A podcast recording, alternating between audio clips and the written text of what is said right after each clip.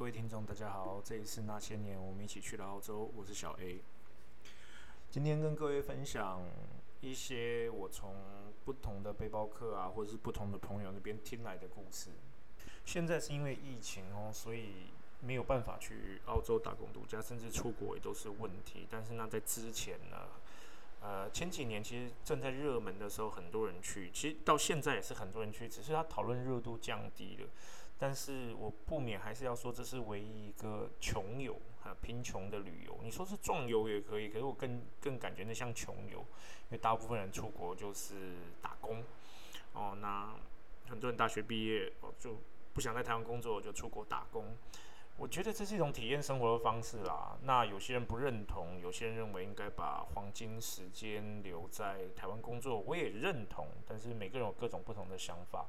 有些人去了澳洲爱上澳洲，有些去了纽西兰爱上纽西兰，去了英国、日本、美国诸如此类的国家。我觉得有人喜欢，有人不喜欢。因为当时我们就遇到有人来到澳洲，像我就有个朋友，他来了澳洲八个月就回去，他觉得这地方烂透了，没有 seven，呃，店都不开二十四小时，然后百货公司也很早关。然后白人对他们也很冷漠。其实你说有没有种族歧视？因为澳洲以前有白澳政策，所以种族歧视是一定存在的。台湾没有种族歧视吗？台湾也有啊。像我们怎么看那些外劳，那些菲律宾佣人、印尼佣人、越南佣人，或是陆配二呃越南籍新娘？其实我们也是在种族歧视人家，只是自以为的是的优越感。所以白人也是这样。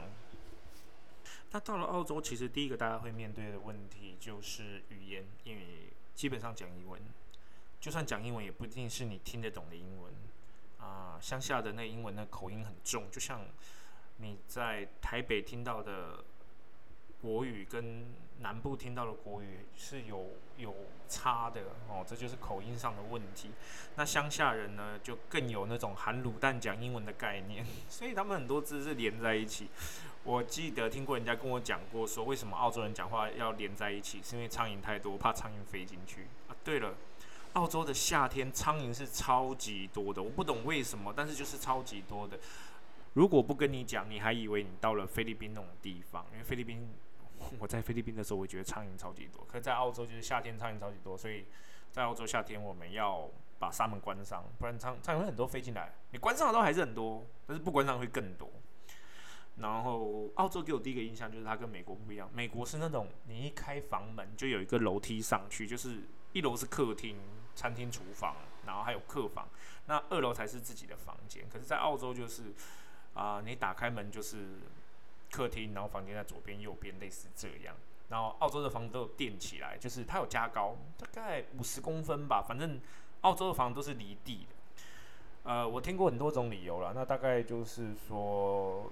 呃，会有会有小动物啊什么的会从下面钻过，所以老鼠之类的，或是 possum，possum 是一种澳洲的很像松鼠一样的袋鼠，我记得叫负鼠还是负四袋鼠，反正它也是有袋动物。澳洲很多动物都有袋，无尾熊啊，对不起，无尾熊没有袋，呃，袋鼠、袋熊，然后就是负鼠，那个 possum 就是负鼠吧，我记得，然后。头绳就小小只啊，然后黑黑的，在在那个像像那松鼠一样，在下面天天花板爬来爬去，然后在你家屋顶爬来爬去。你你不如果你不知道，还以为在那边招小偷，就是晚上咚咚咚就就那个走路的声音，其实很吵啦。但是你又不能拿东西去打它，那警察会抓。袋鼠可以攻击你，但是你不能打袋鼠。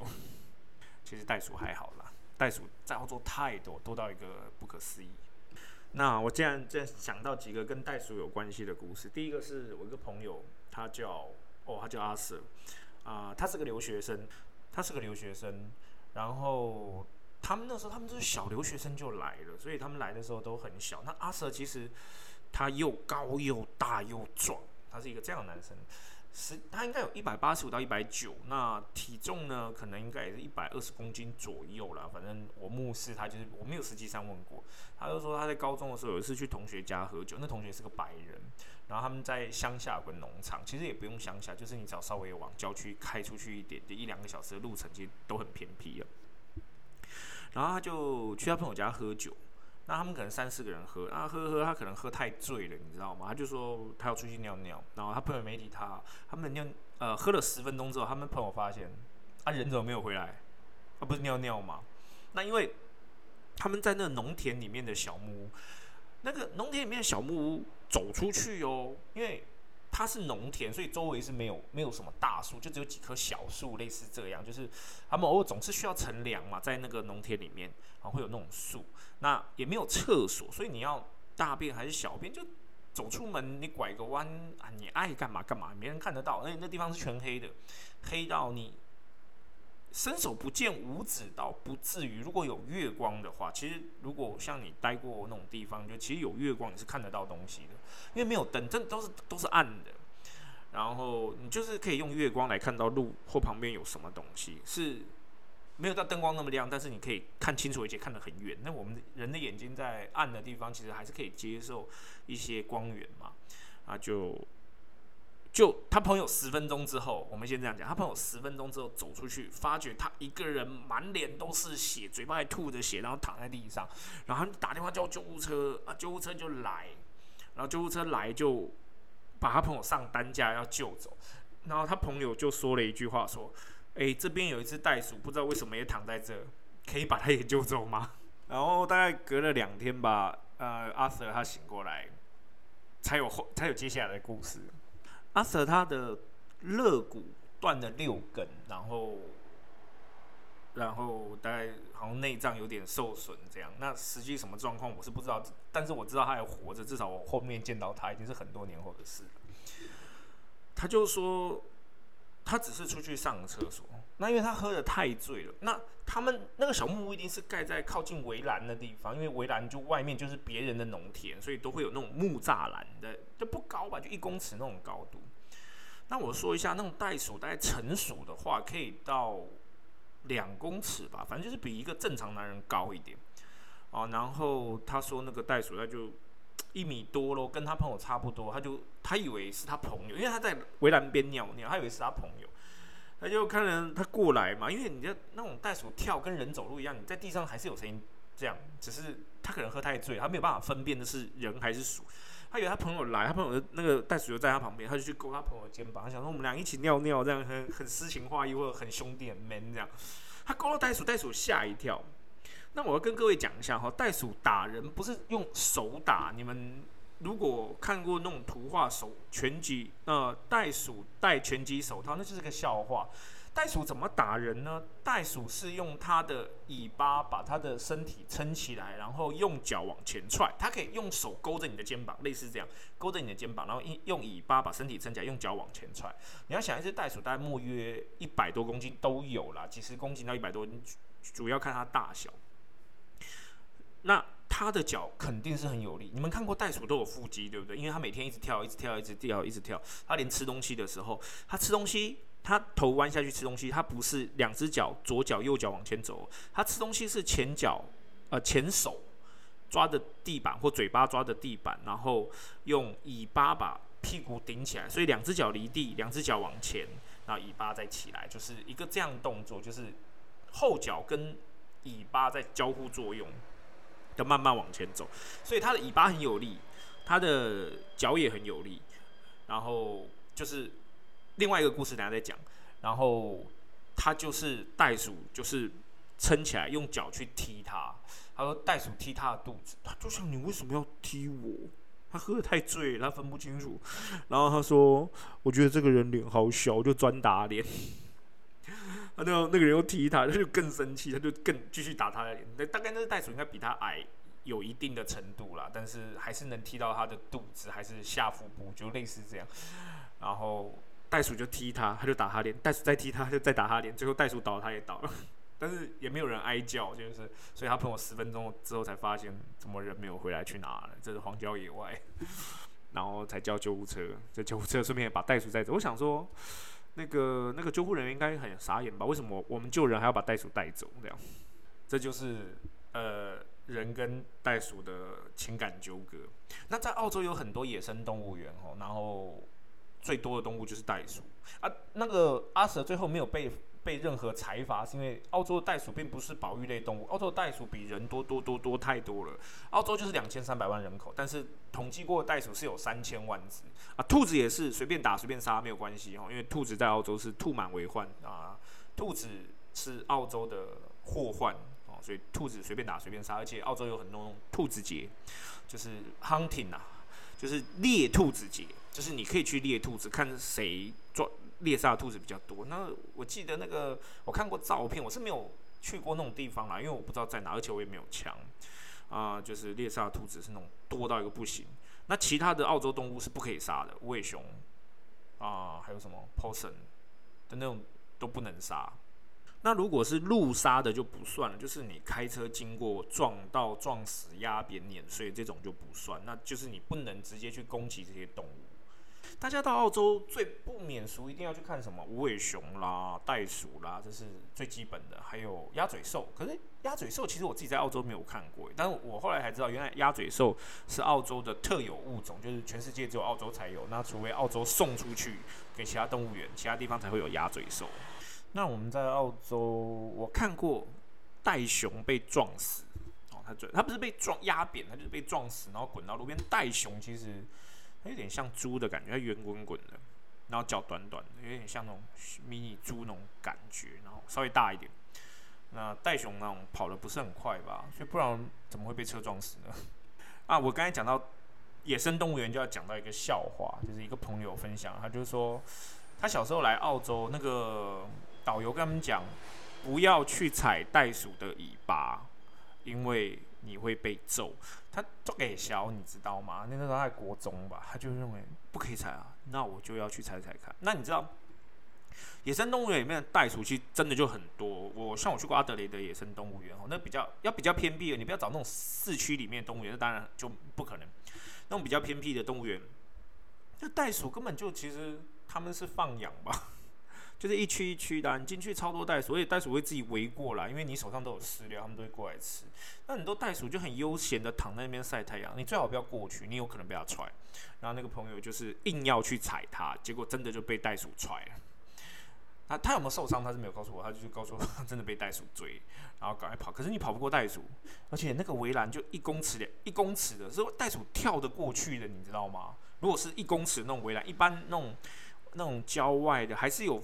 因为郊外你还是有农场嘛，所以人家农场主人还是会画画界线，就是拿那个围篱，有铁丝网那种围篱，扎扎在地上，就是钉木桩嘛，然后拿那个铁丝，有流刺，像流刺网那种有刺的铁丝这样捆在上面。但是袋鼠对他们来讲说很简单，他们一翻就翻过去，因为跳跳跳高一点就过去。所以其实袋鼠很会跳，而且袋鼠跳得很快。然后之后有其他朋友跟我们讲说，他们在。西澳吧，还是北领地那边，接近那个 Alice Spring。Alice Spring 呢是澳洲算中央，因为它靠近乌鲁鲁，它距离距离乌乌鲁鲁大概四百多公里。就是如果你们看过日日本电影叫做《世界中心呼唤爱》，哦，那就是那个地方就是乌鲁鲁哦。澳洲是一块大陆，然后那中间那个乌鲁鲁是一块大的岩石，就一块这样，非常的大。听说一圈是绕一圈是二十公里。我没有去过，我也没有看过，但是很多背包客去澳洲就一定得去一次乌鲁鲁。其实乌鲁鲁是中间那种沙漠地带啊，澳洲中间沙漠地带，去那边也不方便啊。去那边其实也没什么好玩。但是如果你去过乌鲁鲁，它一天有七那个岩岩石一天都有七种颜色的变化，从中午的白色啦，早上的金色啦，到夕夕阳的火红色啦，人家这样形容。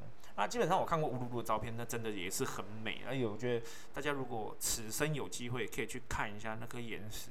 那至于要不要爬，呃，我是觉得不一定需要，因为乌鲁鲁就是当地原住民的神圣的石头吧。其实跟我们台湾原住民一样，你也有心，他们心中有一个圣地或圣石或圣山是请一般人不要去的。其实所有原住民其实他们都有这种信仰，不管是北美那种北美洲啊印第安人啊，我们台湾的原住民啊。澳洲原住民其实他们都有属于他们自己的信仰，那个就是圣石。他们说那个高度大概也有十层楼那么高吧。那其实他们原住民不会去爬，可是他们当地还是做了一个绳索，让你可以爬上去，像楼梯一般的东西吧。但是是那种镶在岩石上面，就是比较像攀岩那种概念。那你要想十层楼高，其实站在上面看出去，远方应该是蛮雄伟的吧？那感觉，因为周围都是平的嘛，周围没有其他的山，它就是一个很平很平的大平原，凸了一块十层楼高的高度的岩石这样。那我记得当时不知道是一个艺人的小孩吧，还是什么人，反正是个台湾人，说从那个石头上摔下去，然后卡在岩峰那边，然后当地那人他总是要救，你知道吗？然后派直升机、救护直升机去救你，然后最后是两百多万的费用。啊，这个事情我听说过，我在澳洲的时候听说过两次，一一次就是乌鲁鲁这个事件，那另外一个就是什么龙千玉的小孩嘛，去雪山滑雪，然后摔下去一个人不知道的地方，也是说叫叫呃雪呃总共找人去救援，然后医疗费用大概是两百万。哦，澳洲有这种使用者付费的观念，就是你家失火了，消防都不是免费的，因为我一个朋友家里面失火了，啊，他们大陆人，然后买房子这样。他家里面失火了，他总共来的消防车跟消防员，我记得是七五台还是七台，他总共要赔七啊，要付七千多块的消防员费用，就为了帮他家灭火，而且就是那种厨房的火这样。然后他会给他一个账单，就不是当下来，没有那么残忍，就是哎我来灭火来账单啊，不然就是账单来，哎你不付你不付钱我不救火，类似这样。因为他是灭火完之后几天还是几周之后，账单就来到你家。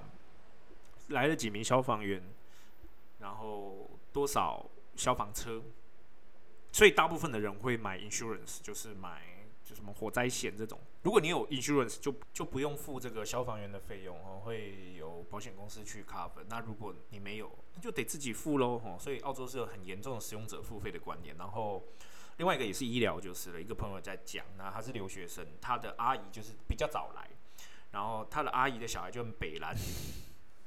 就夏天在家里面游泳池啊，做日光浴。那你知道，其实，在海边玩水或在游泳池玩水，那因为太阳晒，所以你最后全身就是晒红肿了嘛。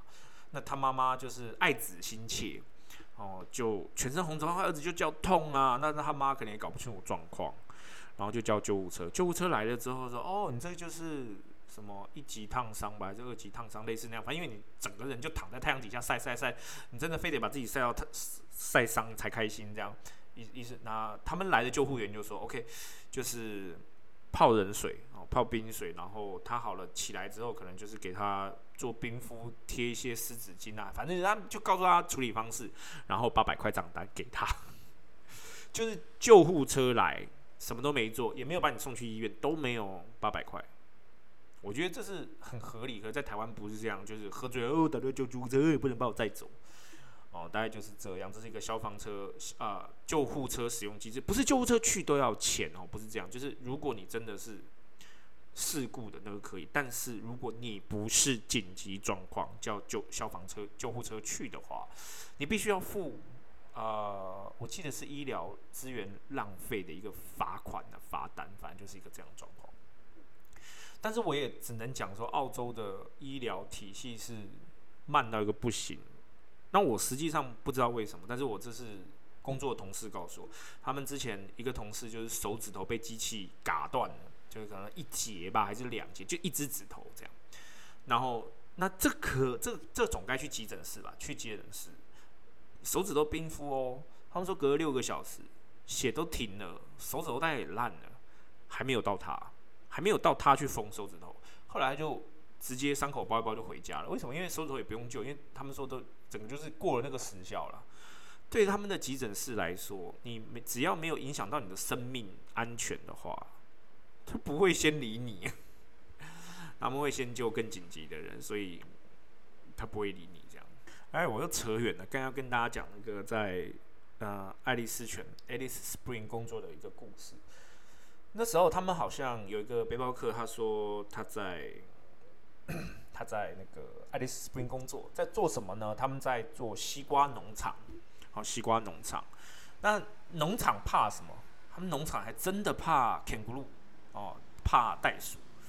那我我要讲一下，让我插个话题好吗？kangaroo 什么是 kangaroo？kangaroo 是袋鼠的英文没有错。那为什么叫 kangaroo 呢？它不叫什么 mouse 啊、bear 啊诸如此类。因为最早大概一七多少年，就是第一批到澳洲的白人就问原住民，就是 What is this？然后他们就说 Kangaroo，Kangaroo。然后他们就说哦，原来这东西叫 Kangaroo。那他们后来翻译说，其实 Kangaroo 是不知道的意思。你他问他问原住民那叫什么？原住民回答他我不知道，所以 Kangaroo，Kangaroo 啊，Kangaroo 的名就这样来。那回到我们的正题哦，那他在农农场工作，那有一天晚上，他的农场主人就叫醒他，因为你在农场工作，你不一定会住在外面，有时候就住在农场主人自己盖的靴那种靴 house，通常就是一个房间八个人住，类似那样的概念，然后有有厨房有厕所。那那种生活条件如果好一点，就是农场主人会整理；如果差一点，就是根本就不会管理哦，就是很脏很乱都有。那很稍微会整理的也有哦，就是这样。那他给农场主人打工，农场主人说：“哦，come on。”然后他们去 hunting 这样。他说：“hunting，hunting，hunting 什么？”然后他就去，然后你农他们就拿灯照嘛。袋鼠看到灯不会跑，袋鼠看到灯会停下来，然后他的眼睛会发亮嘛。农场主人就拿着猎枪，棒就这样打。一个晚上，他那时候我第一次看到，人家是传照片来，就是就是大概打了十几只油，然后。那个袋鼠打了怎么办？你不能丢在那边，会烂会臭嘛？那就是找人来载走。然后袋鼠呢就吊起来，倒吊，把它头砍掉，就没有头了，就剩身体、脚，然后尾巴也切掉。为什么要这样？我也不懂。他们把头跟尾巴切掉，然后吊起来这样。重点是人家给我看那个照片，是血淋淋，就是刚刚打完没多久。我觉得好恶心哦！不知道今天我发这一集会不会从此就有人讨厌我？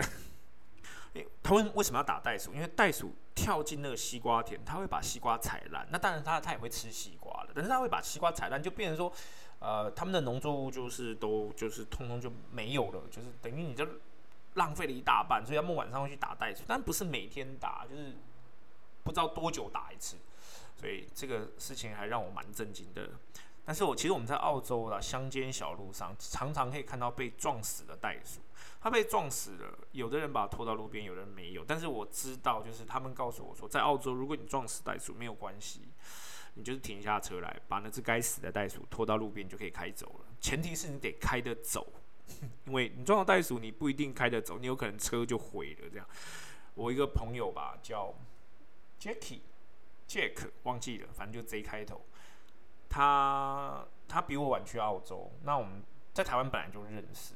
然后他去澳洲，后来他比我早拿到身份，然后我后来没有拿到身份，所以我回来了。他拿到身份，因为他在离布里斯本距离五个小时车程，开车还不坐我车，开车五个小时的地方。你看那地方多乡下。他说他下了工厂，也是啊，是谷类工厂，下了工厂要回家的时候，哦，袋鼠是夜行性动物，所以袋鼠晚上才会出来，白天你不会看到它，因为白天你看到你远远就看到一只袋鼠，你肯定会减慢嘛。为什么袋鼠撞事事故率那么高？就是因为他们晚上才出来。更好玩的是，袋鼠如果看到车灯，它会停下来，它停在路中间等你过来撞。你看多可怕！你时速一百公里，你看到它的时候，已经就快到眼前了。然后，Jack 他就是，他就是因为他说他这个转弯处，他看到的时候已经来不及，他不可能停。其实澳洲也是一直在教育澳洲的人民，澳洲政府就一直在教育澳洲人民：如果你们开车的时候看到袋鼠，放开油门，抓紧方向盘，不要踩刹车，撞上去就对了。因为很多的人，因为我我们开车的习惯是看到东西就是闪，对不对？但是你在时速一百的高速下撞闪的话，其实很容易翻车，那会造成车人类的事故率更高。所以袋鼠死跟人死，他们澳洲政府决定就让袋鼠死一死吧，反正这么多也不差这一点，所以那我朋友就是这样，他开了二十年的老车吧。那在澳洲十年、二十年的车很多，因为澳洲偏干燥，所以车要坏也不是那么容易。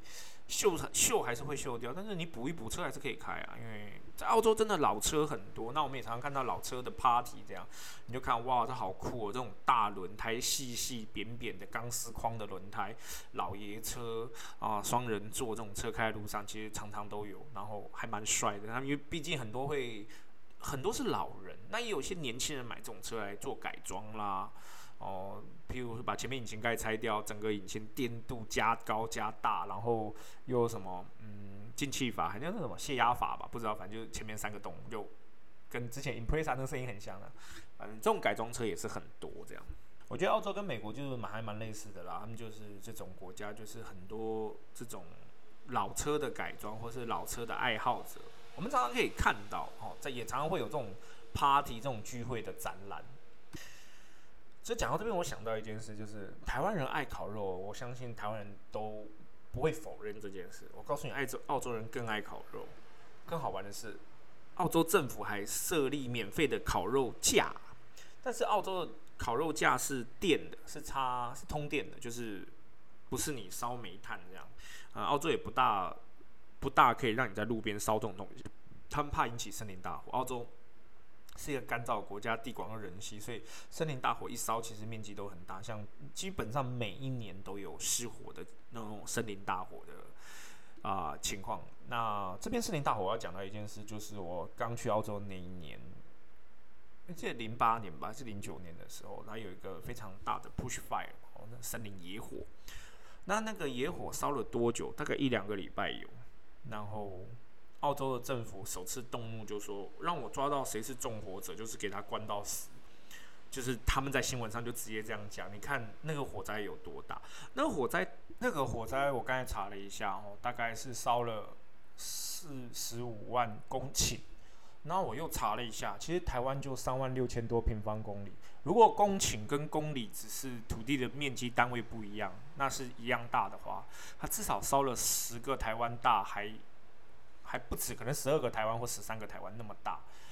那你说烧死动物，那个不要讲哦。那个那个大火，当年我在我记得连续七天哦的温度都超过四十度，然后我记得最热有到五十度，就至少路边的那个温度计，就是你们看抬头看到大楼楼上那种很大的温度计啊，写的 temperature degree 这样那个，我记得我看过五十度还是五十一度，但是那时候整整简直。简直就是热死人！那那个大火，我记得烧了应该一个礼拜多吧。然后让我当时印象最深刻，因为那后来变成被封成一个节日，也不要一个节，就一个纪念日，叫 Black Friday。